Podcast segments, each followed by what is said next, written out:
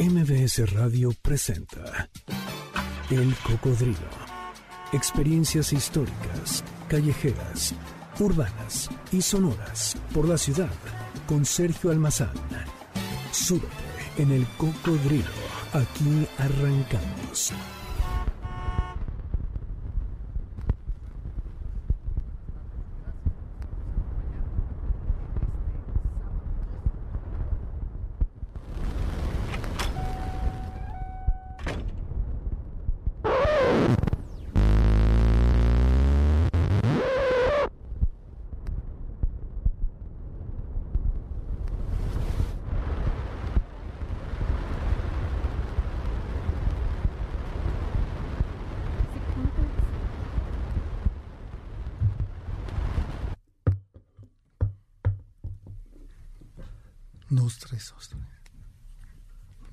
323.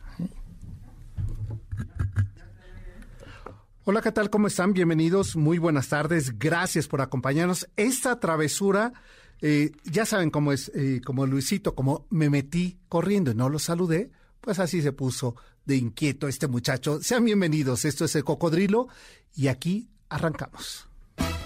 La rocola del cocodrilo.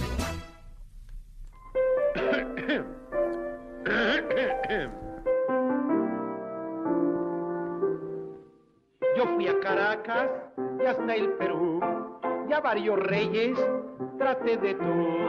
Dejó gran fama en el Brasil el macaquicus que canté ahí. El macaquicus. ¿Tú ya escuchaste de quién se trata la rocola de esta tarde? Efectivamente, es Joaquín Pardavé, el padre de oro de la comicidad. Óigalo usted, sí que lo oiré, sí que lo oiré. Venga el macaquicus, fíjese usted bien. Venga el macaquicus, fíjese usted bien. Joaquín Pardavé, el actor mexicano de la época de oro del cine y del teatro, es hombre escena y escenario, por antonomasia, por derecho propio y herencia. En su rostro, en su actuación y galería de personajes gozosos, irónicos y en ocasiones menos logrados, se estableció la complicidad y el mejor de los pactos entre actor y espectador.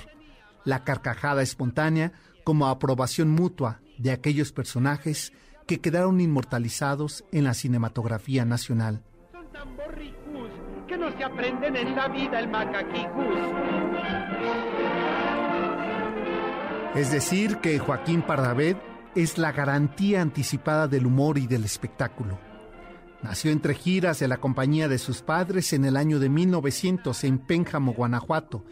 Eran las 11.08 de la noche de aquel 30 de septiembre de 1900, cuando su madre Delfina Arce, con tan solo 18 años de edad, dio a luz al primogénito del matrimonio Pardavé Arce y fue bautizado el 24 de octubre en Puarándiro, Michoacán, y dos años más tarde nacería el segundo de los hijos de la familia llamado José Guillermo. Quitóse los dientes rosa, se quitó el ramo de azar y no se quitó otra cosa. Ay, porque no tenía más.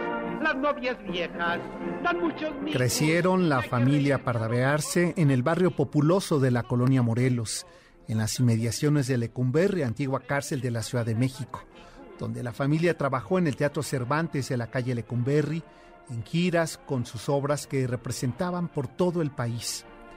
A los 15 años, Joaquín Pardavé ingresó a la Academia de San Carlos a estudiar pintura. Mientras él se encontraba en dicha institución, el matrimonio de Joaquín y Delfina sufrían su ruptura, ya que el padre del cómico mexicano se entregó a la bebida y doña Delfina se enamoró de otro hombre. Un resbalón. Y es lo peor que cayeron, ay, en muy mala posición. Vendría la ruptura y la madre de Joaquín anunció su nuevo embarazo. Provocó que Joaquín Pardavé dejara el hogar y se fuera a vivir con su tía Rosa, quien por cierto, su tía Rosa era madre de la actriz María Teresa Montoya. Su tía Rosa tocaba el piano en los cines de la colonia Santa María, La Ribera, animaba aquellas películas mudas de aquel México en medio de la Revolución Mexicana.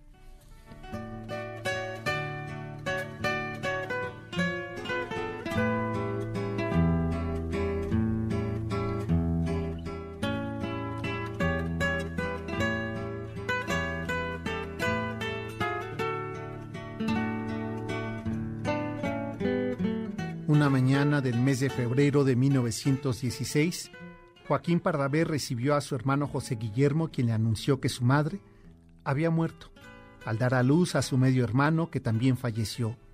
Huérfanos, se enfrentaban ahora a una nueva vida.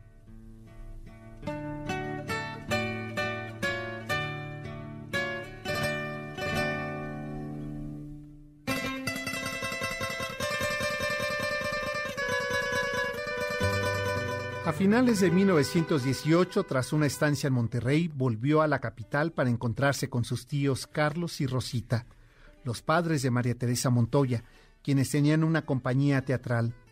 Una huelga de actores eh, hizo imposible que se llevara a cabo aquella representación que casi lleva a la cárcel a su tío por incumplimiento de la función, por lo que Joaquín aceptó apoyar a sus tíos y salir a escena en el Teatro Ideal, en la colonia Guerrero.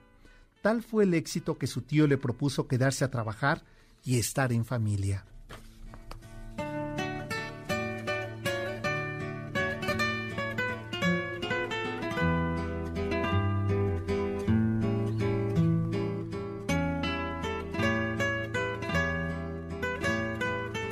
Pasarían cuatro años más para que comenzara de tiempo completo el trabajo del actor Joaquín Pardavé. Lo hizo en octubre de 1922 en el Teatro Lírico con la compañía de la vedette de la Sonrisa Eterna, Celia Montalbán, que presentaba zarzuelas, operetas y teatro de revista. Y ahí, en el Teatro Lírico, conocería al cómico Roberto Soso, el Panzón Soto, quien, como afirmaría en varias entrevistas que Joaquín Pardavé, fue quien lo hizo un actor y un cómico.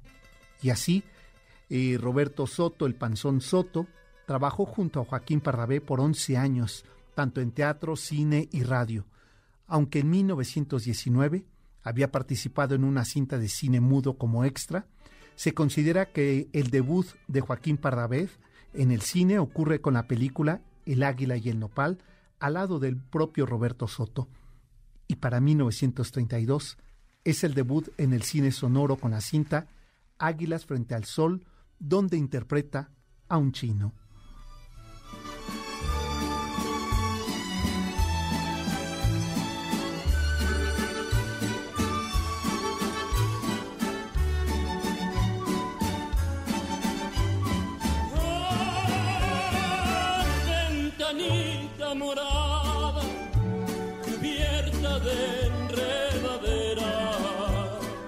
En 1925, el propio Joaquín Pardavé eh, acompaña a Soto a una de las fiestas acostumbradas, por supuesto, después de una función de teatro. Y ahí conoció a Soledad Rebolledo, Cholita, con quien se casó a los cuatro meses de noviazgo. Él tenía 25 años de edad y ella 19. No tuvieron hijos y le escribe dos canciones para el día de su boda, Varita de Nardo y Negra Consentida. Vivieron en las calles de Cuauhtémoc y Concepción Beistegui en la colonia Narvarte. De su casa no queda nada. Vendrían varias películas, es decir, 19 cintas más, en tiempos de Don Porfirio, antes de 1940, donde participaba en la cinta. Ahí está el detalle al lado de Cantinflas, Sofía Álvarez y Dolores Camarillo. Un año más tarde, en 1941, ¿Qué tiempo, señor Simón? del director Julio Bracho. En 1942, Joaquín Pardavé eh, se estrena eh, dirigiendo la cinta México de mis recuerdos al lado de Juan Bustillo Oro, también director de esa película, y quien sería el artefacto eh, y el móvil para crear ese cine de oro de la década de los 40. En esa cinta México de mis recuerdos, Joaquín Pardavé interpreta a un porfiriano embaucador y coqueto, Susanito Peñafiel y Somellera, que marcó la identidad fílmica del cómico y melodramático personaje del cine de oro en la pantalla mexicana.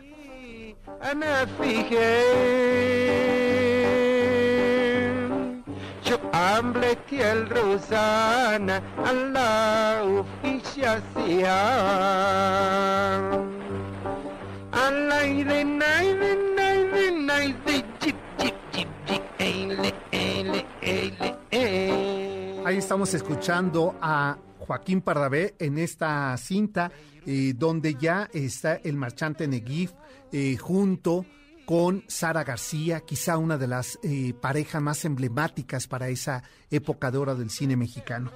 Y entre 1941 y 1942, Joaquín Pardavé participó en 13 películas, de las cuales, por supuesto, tres están en la memoria colectiva.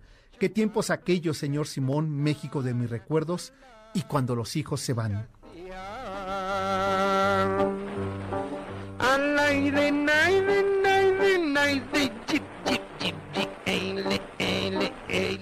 Es que imposible no traer, mi querida Janina, a la memoria esas imágenes de esa película, donde este hombre que es un coscolino, que se pone, que vende medias, y entonces se pone a acariciarle las piernas a todas las mujeres y trata de engañar a su mujer, que es Sara García, y vaya, vaya sorpresa que le pone Sara García.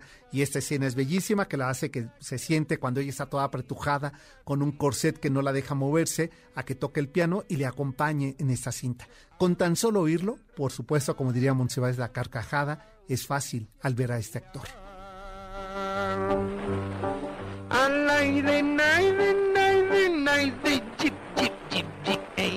Bueno, pues para 1943 se estrenaría la cinta El Baisano Jalil, con la que se inaugura un género cinematográfico, el cine de inmigrantes.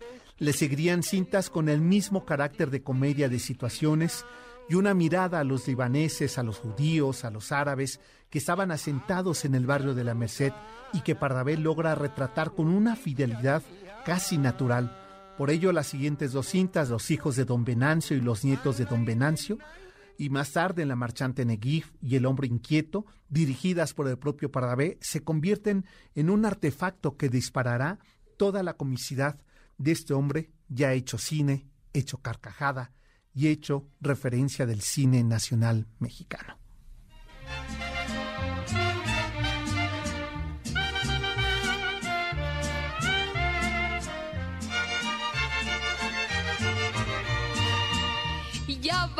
Llegando a Pénjamo. Ya brillan allá sus cúpulas. El hijo pródigo de Pénjamo, Guanajuato, Joaquín Parrabel, le entregaría para la inmortalidad y casi como un himno cotidiano y social el tema Pénjamo. Como compositor, hay que advertir que Joaquín Parrabel es autor de más de un centenar de temas y entre sus canciones más conocidas pues están Pénjamo, la que estamos escuchando de fondo, Negra Consentida, Varita de Nardo, Aburrido Me Voy, Ventanita Morada, Caminito de la Sierra, y una lista interminable de temas que lamentablemente muchos de ellos ya no se volvieron a grabar y se perdieron los registros fonográficos que había de sus temas, de sus intérpretes, incluso de sus propias versiones a sus composiciones. Voy a Pero que me sirvan las otras por Pénjamo, por mi Pénjamo voy a brindar. En 1955 era el 19 de julio cuando Cholita y Joaquín volvieron al set de filmación de la cinta La Virtud Desnuda. Joaquín no se encontraba bien. Días antes había tenido una hemorragia nasal. A las 11 de la noche de aquel 19 de julio se retiró a dormir pero los dolores de cabeza eran intensos. Para las 4 de la mañana, ya del 20 de julio de 1955, perdió el conocimiento y a las 5.20 horas del 20 de julio murió de una hemorragia cerebral provocada por hipertensión arterial en la habitación superior de su casa de las calles de Avenida Cuauhtémoc al sur de la Ciudad de México. A las 11 horas de aquel 19 de aquel 20 de julio de 1955, el cortejo fúnebre fue trasladado a la funeraria de Sullivan con el mejor traje que tenía Joaquín Pardavé en el armario, por si los reporteros gráficos querían tomar fotos.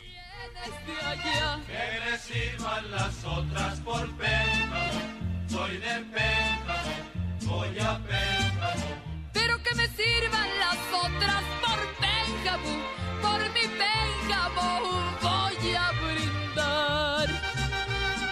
Al día siguiente, de los funerales, es decir, el 21 de julio de 1955, sería sepultado en el Panteón Jardín. Aún no terminaban los rosarios cuando el abogado pidió hacer los trámites legales de la herencia. Cholita se dio cuenta que el traje con el que fue sepultado el actor Joaquín Pardavé en uno de los bolsillos había guardado el testamento. Sus sobrinos, junto con su hermano José y su hija María Elena, fueron con pala y costal al panteón para exhumar el cuerpo y sacar el testamento. Si quieres venir a mi tierra Nada de aquella leyenda que como buen cómico estaba envuelta en esta simulación de inmortalidad. Nada de que fue enterrado vivo ni que sufriera catalepsia. Fue parte de una leyenda urbana de periodistas que siguieron eh, al hermano y sobrina. Joaquín Pardavé fue de los actores que mejor capitalizó su talento, registrando el bis cómico como un discurso cinematográfico que explotó hasta crear un estilo, un género en sí mismo llamado Pardavé. El retrato irrisorio del actor libanés que expresa y deja testimonio de la presencia de la comunidad libanesa en México en los años 30, de aquel vendedor de casa por casa, del padre aguerrido, del esposo bueno y bonachón, del coqueto, que quedó registrado también, y por supuesto del eterno cómico, son registros enormes de un actor que sabe evolucionar con el medio y las necesidades cinematográficas. Y hoy, aquí en el Cocodrilo, lo vamos a estar recordando con sus composiciones y sus múltiples intérpretes, ya que eh, el pasado 30 de septiembre se eh, cumplieron eh, este, 121 años de su nacimiento. Por ello es que hoy lo recordamos con sus canciones, sus intérpretes, a este actor, guionista, director, compositor, músico de Pénjamo, Joaquín Pardavé.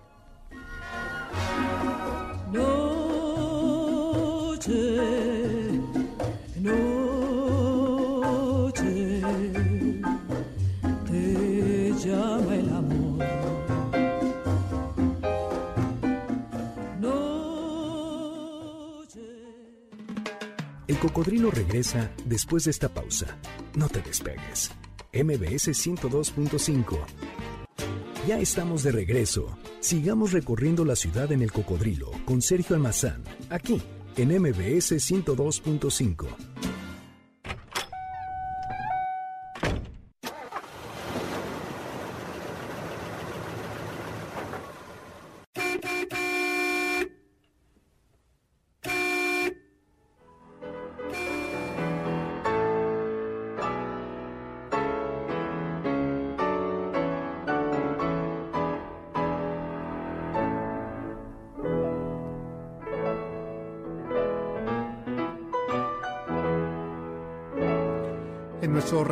por las calles de la ciudad, hoy vamos a recorrer el trayecto y la vida militar de Agustín de Iturbide en aquellos años de guerra, en la consumación de la independencia y en la construcción de la identidad mexicana.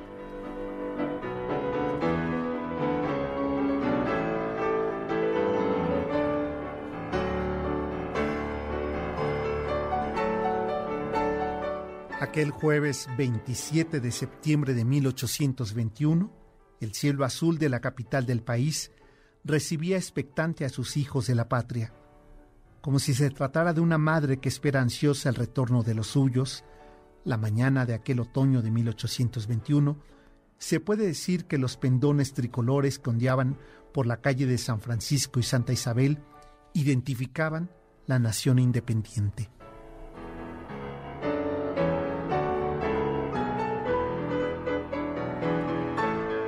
La ciudad, como otras veces, era testigo de sus fiestas, pero quizá la que ocurría esa mañana era la primera de enorme júbilo.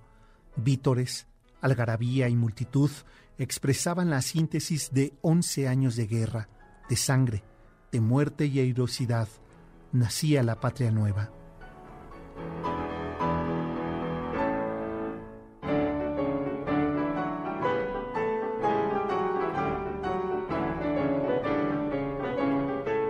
Una multitud expectante, compuesta por personas de todas las clases sociales, trepidantes de alegría, esperaban la llegada del ejército trigarante, comandado por el coronel Agustín de Iturbide. Se amontonaban a lo largo de las calles cercanas a la Plaza Mayor. Desde una noche antes, comenzarían a arribar a las calles del Paseo Nuevo, el Calvario, Corpus Christi, en los interiores de los conventos, bancas y periferia de la Alameda Central se instalaron militares, gente del pueblo que pernotó para no perderse ningún detalle de la entrada triunfal del ejército trigarante y de esos dos grandes líderes, Agustín de Iturbide y Vicente Guerrero.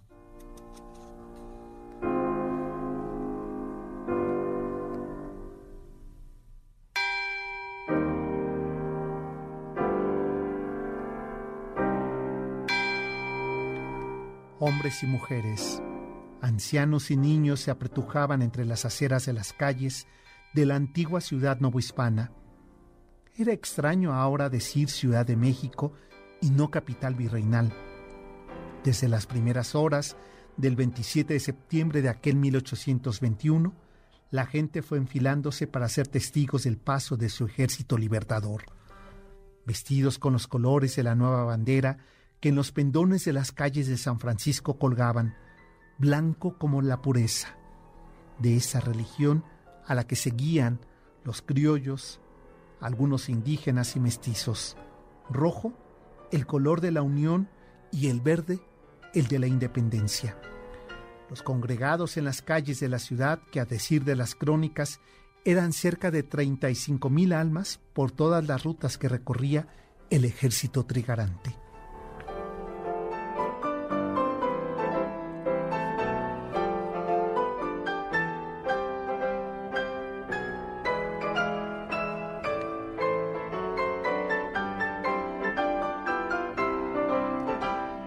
Gruesos muros de los edificios coloniales ahora eran testigos de los gritos de júbilo y la música que las bandas civiles y militares hacían tocar como muestra inequívoca de la felicidad que producía al pueblo de México la llegada de los padres de la nueva patria.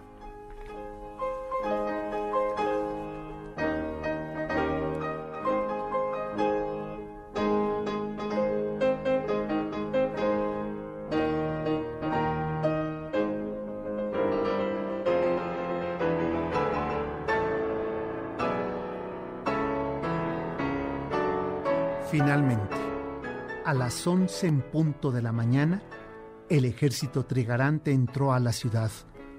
Un cordel blanco, al frente, dirigido por el jefe del ejército Agustín de Iturbide, quien vestía el traje de gala de un tono todo militar y a su lado derecho, Vicente Guerrero, el otro de los responsables de la libertad de México. Ambos al frente de su ejército. Marcharon por la calle de Paseo Nuevo, el mismo que había mandado trazar 50 años atrás el virrey Antonio María de Bucareli. Entre arbustos, agüehuetes y el júbilo de la multitud, avanzó el ejército hasta llegar a la calle del Calvario, donde dieron vuelta a la derecha para seguir por Corpus Christi, donde su ejército escuchó misa y tras tomar la bendición del párroco y seguir su recorrido, mientras que los niños en los hombros de sus padres y abuelos, eran testigos de aquel momento irrepetible en la historia de México.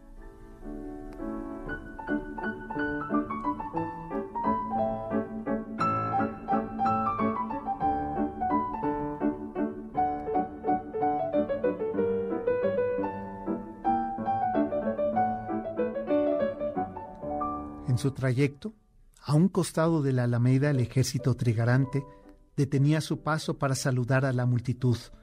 Era todo algarabía, júbilo, porras, aplausos que retumbaban entre los muros de los edificios. El ejército siguió su trayecto. Cruzó la calle de Santa Isabel, o llamada Eje Central Lázaro Cárdenas. Pasó junto al convento de San Francisco y frente a la Casa de los Azulejos y por Plateros. Finalmente, entró a la Plaza Mayor, hoy conocida como Zócalo.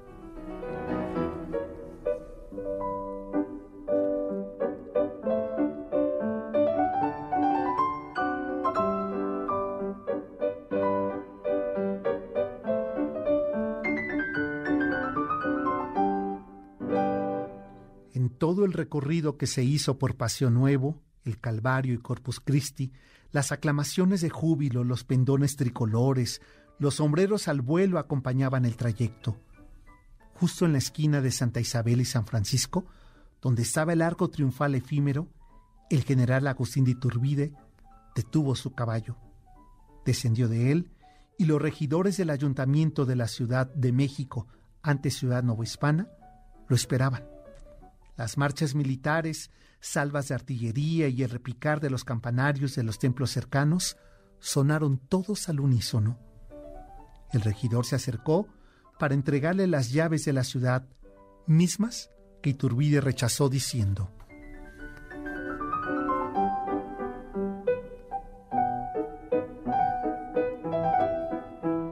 Estas llaves que ustedes me quieren entregar son las llaves que lo son de las puertas que únicamente deben de estar cerradas para la irreligión, la desunión y el despotismo.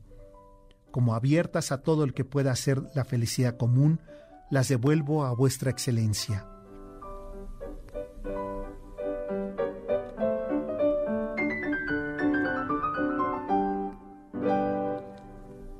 Tras regresar al regidor aquellas llaves, volvió a montar su caballo y Agustín de Iturbide se dirigió acompañado de los miembros del ayuntamiento y los indios de las parcialidades de Santiago, continuó su marcha al Palacio Virreinal entre las aclamaciones del público. Desde los balcones de los antiguos palacios de los condes de Orizaba, de Jaraliberro o de los condes del Padro Alegre, los pendones tricolores relucían con los tímidos rayos del sol que el otoño dejaba asomar entre el cielo azul que recibía a su hijo de la patria. Era el día más feliz de México. La nación había alcanzado su sueño anhelado once años atrás. Parecía que comenzaba el encubramiento del deseo, el destino soberano, tal como lo pronunció Agustín de Iturbide al dirigirse al pueblo de México esa mañana del 27 de septiembre de 1821. Hace apenas 200 años de aquel día que las calles novohispanas con sus palacios y sus edificaciones barrocas fueron testigo hasta nuestros días de lo que ahí pasó hace 200 años.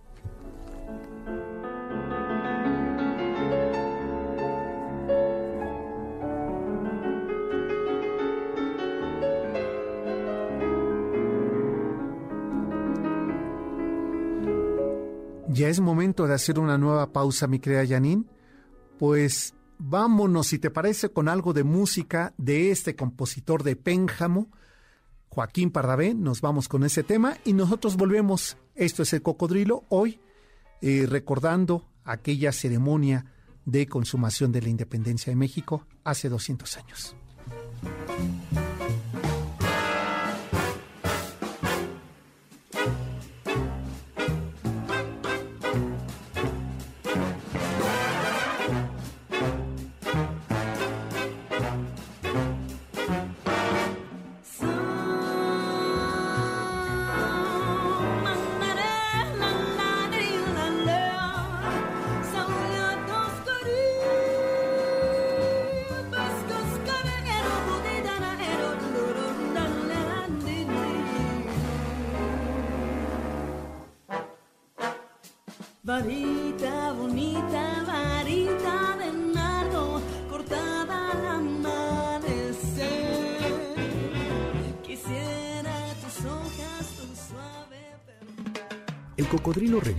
Después de esta pausa. No te despegues. MBS 102.5. Ya estamos de regreso. Sigamos recorriendo la ciudad en el cocodrilo con Sergio Almazán, aquí en MBS 102.5.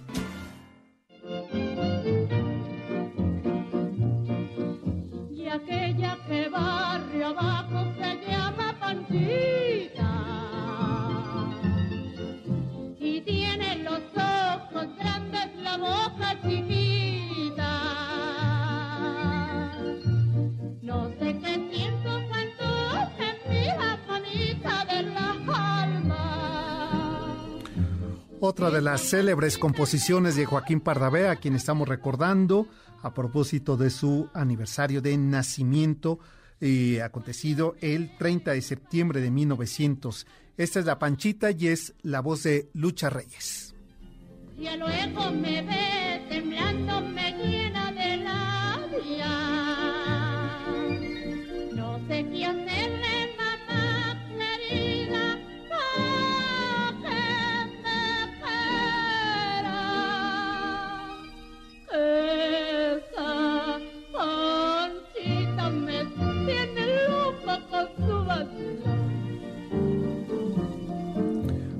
déjenme eh, agradecer a la gente que nos está siguiendo a través de eh, Facebook Live como el Cocodrilo MBS. Gracias por estarnos acompañando. Igual a la gente que nos sigue en el Twitter. Eh, el mío es S Almazán 71. El del Cocodrilo es el Cocodrilo MBS y también así en Instagram. Por cierto, voy a enviar unos saludos, pero voy a hacer una aclaración. dice por aquí Gustavo Fernández, Sergio, te recuerdo te admiro por el programa del cocodrilo. Y me dice, bueno, dice que me recuerda por una película eh, que me está confundiendo. Eh, no es la primera persona que ocurre. Eh, este, que me confunda. Entiendo que hay un actor homónimo que tiene el mismo nombre, Sergio Almazán, entiendo eso, pero nunca he hecho cine, nunca he hecho teatro, nunca he hecho algunos melodramas, pero esos casi siempre en casa. Y, dice Janine que eso sí, y, y puede ser entrando a cabina pero de eso a que me hayan filmado, no. Pero todavía les voy a decir otra cosa, que de la película que se hace referencia es una película porno, mucho más lejos de eso. Es, entonces, fuertes declaraciones, ¿verdad? Pero sobre todo, ¿sabes que Janine? Fuertes decepciones para la gente que por el nombre se vayan y que cuando vean digan, pues no, no hay manera. Pero aún así, Gustavo, porque me dice, por favor, mándame saludos. Ya le aclaré en el Twitter que no soy de la persona que se refiere, mucho menos de esa película, pero eh, este, de cualquier modo, pues agradecemos que nos esté eh, acompañando en esa transmisión y espero que después de esas fuertes declaraciones, pues continúe, ¿verdad, mi querida Janine, aquí en el, en el programa. Pues en la tarde de hoy y eh, estamos recorriendo la Ciudad de México. En eso, tú lo viste el lunes, el evento que hubo el lunes, eh, en, en la plancha del Zócalo, como si se tratara de una ceremonia eh, cívica de los lunes de cualquier colegio público, ¿no? Las pelucas casi se les caían, las barbas se despegaban, pero más allá de eso, dos cosas llamaban singularmente mi atención de esta ceremonia que eh, creo que es, eh, excepto fue Plutarco Elías Calles o, no, Álvaro Obregón, quien decide celebrar el centenario de la consumación de la independencia hace 100 años y lo hace esa fecha. Casi ninguno de los políticos de los presidentes mencionan el 27 de septiembre como la fecha más importante cívicamente hablando e históricamente hablando. elige, cada presidente va eligiendo sus fechas, eh, su calendario cívico político conmemorativo. El caso de Andrés Manuel decidió que fuera este, el del 27, su fecha para conmemorar los 200 años y me sorprenden dos cosas. Uno, su anulación a la mención de, de Iturbide, de Agustín de Iturbide, por considerarlo criollo, por considerarlo que en su momento fue realista y luego eh, sumarse a las fuerzas de independencia. Y el otro, no haber incluido en la invitación, lo sé de primera mano, ¿eh? les canceló a última hora la invitación a la Embajada de España. No fueron invitados los de la Embajada de España. Me parece que esos dos desatinos eh, marcan eh, hacia dónde se dirige la política histórica de nuestro país en nuestros tiempos. Por ello es que con un afán de hacer el contrapeso a un discurso que me parece eh, cada, cada quien elija a sus personajes, a sus héroes políticos, históricos, sus caudillos, religiosos, sus políticos, cada quien los elige. Un dirigente político, la máxima autoridad eh, de dirigencia política, como es un presidente, sus filiaciones, sus filias y sus fobias deben de estar un poco más eh, escondidas, deben de estar, en este caso, detrás de los muros y de las puertas del Palacio Nacional, que dicho sea de paso, ya que le hace tanto ruido el mundo español, donde habita, donde todas las mañanas da la mañanera, pues es un edificio virreinal hecho por españoles, bajo la usanza española. Esas contradicciones a mí me hacen un poco de ruido y por ello hoy quise dedicar el programa eh, mirando a estos dos personajes, Guerrero y Agustín Iturbide, que son los que consuman el proyecto de independencia que 11 años atrás habían iniciado el cura criollo Miguel Hidalgo, que por cierto próximamente, eh, Yanin, eh, anunciamos que el maestro José Luis Trueba estará aquí con nosotros hablando de Miguel Hidalgo desde otro lugar no tan padrecito de la patria.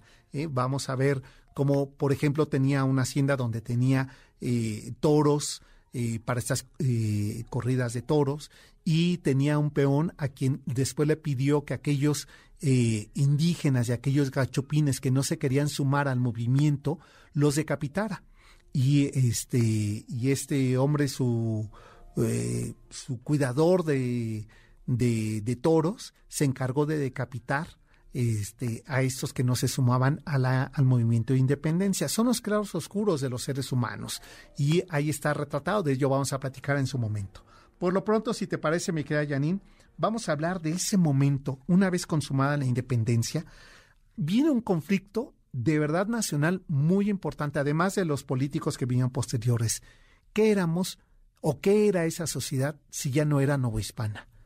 ¿Qué era esto que todavía no, porque México le llamaban a la capital de la Nueva España, no a todo el territorio. porque el del norte o el del sur tenía ahora que ser llamado mexicano? De esto vamos a conversar.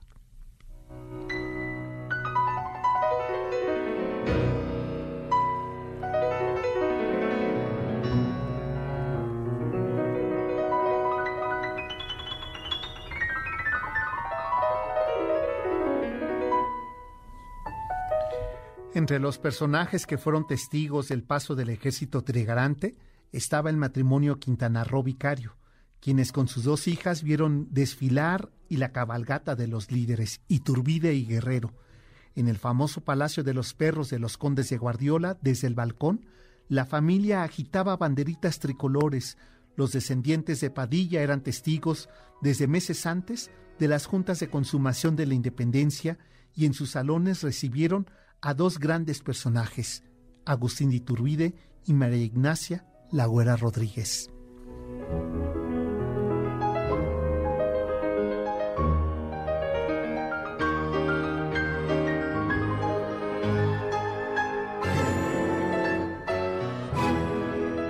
Según contaban los lugareños de Apaseo, la famosa Güera Rodríguez guardaba una estrecha amistad con el dueño de la famosa Casa de los Perros y por ello sus puertas estuvieron siempre abiertas para recibirla. A principios de 1821, cuando Iturbide cambió de bando y se puso al frente de la causa insurgente, las habitaciones de la Casa de los Perros sirvieron de refugio para el encuentro de los dos personajes. La Güera Rodríguez llegaba al Bajío portando noticias de la Ciudad de México. El Libertador, por su parte, suspendía momentáneamente la campaña militar y galopaba presuroso hacia Paseo, para encontrarse con su amada María Ignacia, nombre de pila de la Güera Rodríguez. Luego de algunos minutos de conversación sobre asuntos políticos, la joven pareja se entregaba, dicen, al amor.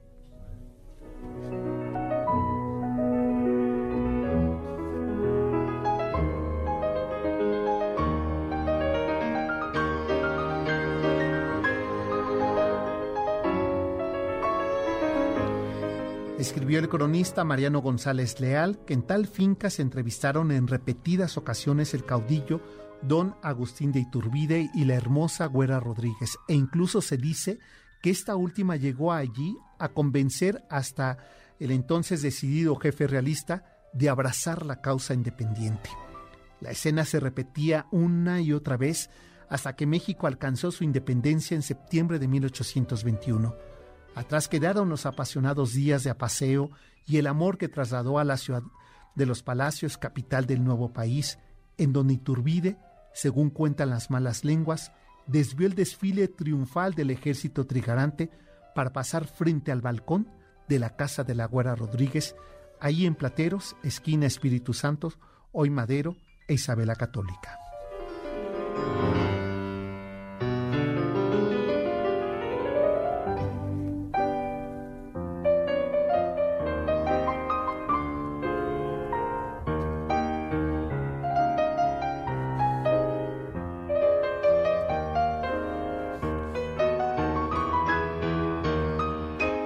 27 de septiembre de 1821 se llevó a cabo la entrada del ejército trigarante. Era la fecha que coincidía con el cumpleaños 38 del Libertador, día que fue considerado, según la data definitiva, que marcaba el inicio de la emancipación política. El ayuntamiento no tenía fondos para tal solemnidad, pero el alcalde, Juan José de la Hacha, prestó de su bolsa 20 mil pesos sin ningún interés Cerca de 60.000 espectadores presenciaron esa marcha del mayor ejército que se había visto en la capital. Se calculaban más de 10.000 hombres para los que se construyó el primer arco del triunfo, como lo vemos ahora en estos días ahí representado en las calles de Madero, encabezado por Iturbide que al día que le dolía una pierna, pero que iba elegantemente vestido de frac verde y montado en un caballo prieto, y quien fue sinceramente vitoriado y aplaudido, no solo por los de su misma clase, sino por todos los sectores de la sociedad, que desde calles, balcones y azoteas, adornados e iluminados por los mismos ciudadanos, fueron testigos de aquel suceso. Lucas Alamán recordaría además la importancia de esa presencia de las mujeres, quienes desde las miradas de sus casas llamaban la atención no solo por sus moños y cintas de colores, sino por las altaneras peinetas de Caraí. Para Carlos María de Bustamante, se trató del día más fausto que pudiera haber visto la nación mexicana.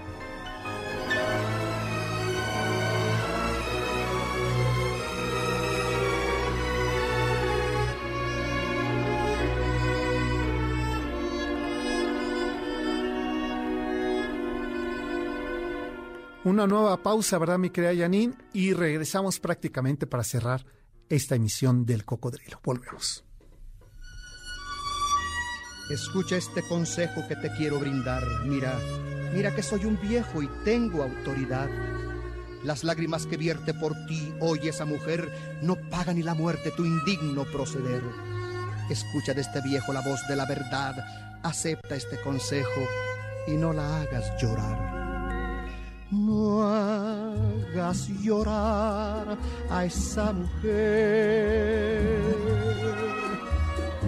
Tú que no sabes amar. El cocodrilo regresa después de esta pausa. No te despegues.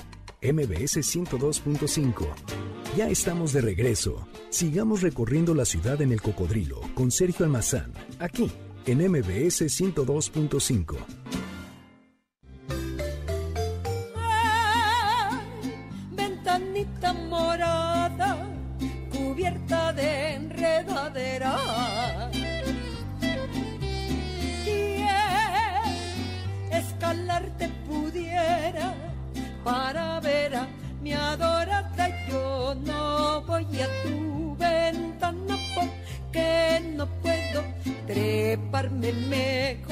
La inspiración de Joaquín Pardavé, la voz es Astrid Haddad y el tema es Ventanita Morada.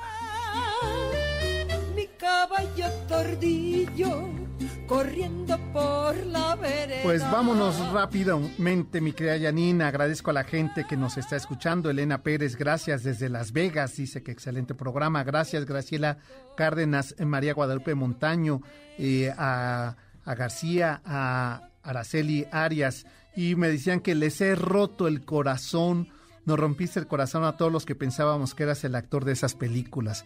Me dicen, bueno, pues eh, este no será la primera vez. eh, ni, ni por la única razón por la que lo he roto. Así ocurren las verdades, nunca tienen remedio. Vamos a cerrar este programa.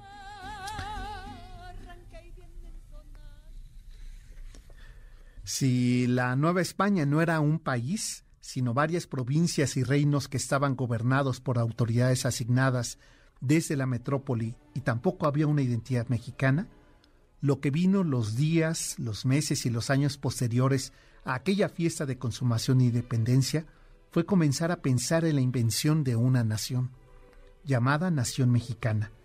La única identidad generalizada, compartida, era la católica, con sus derivados, el barroco, el arte religioso y los rituales guadalupanos.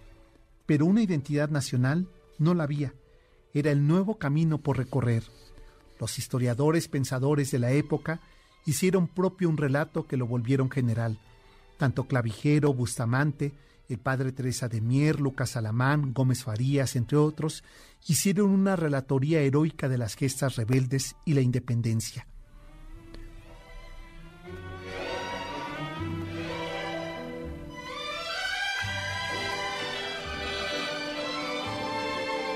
El pensador y autor de la obra Nación, Carlos María de Bustamante, sabía que el gentilicio mexicano se aplicaba solo para los habitantes de la capital virreinal y para quienes hablaban náhuatl.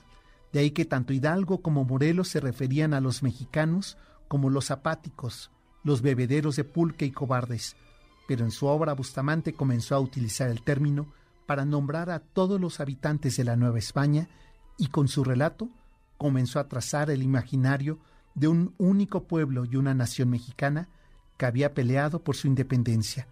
Nada más lejos de ello, pues tendría que pasar casi medio siglo para que comenzaran a pensarse, definirse y oficializarse los aires nacionales, los mexicanos pintados por sí mismos.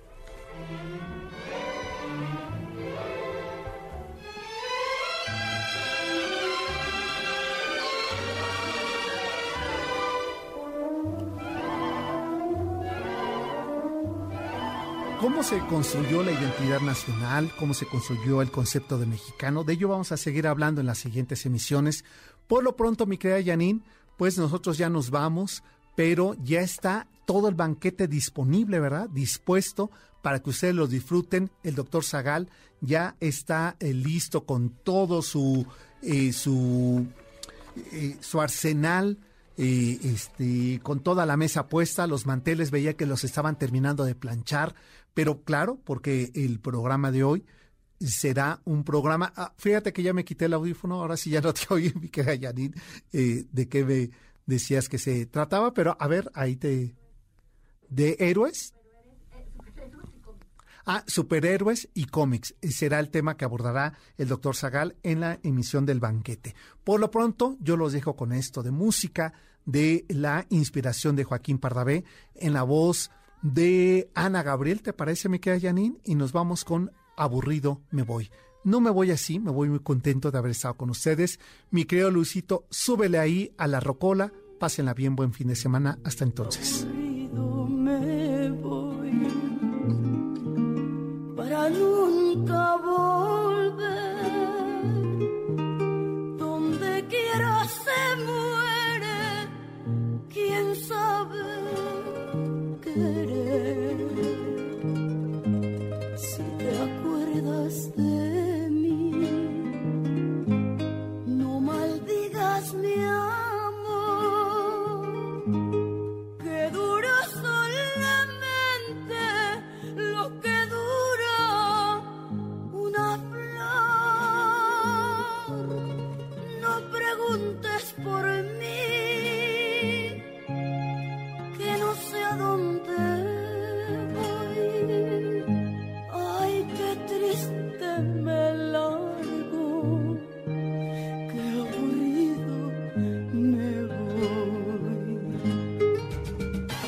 MBS Radio presentó El Cocodrilo.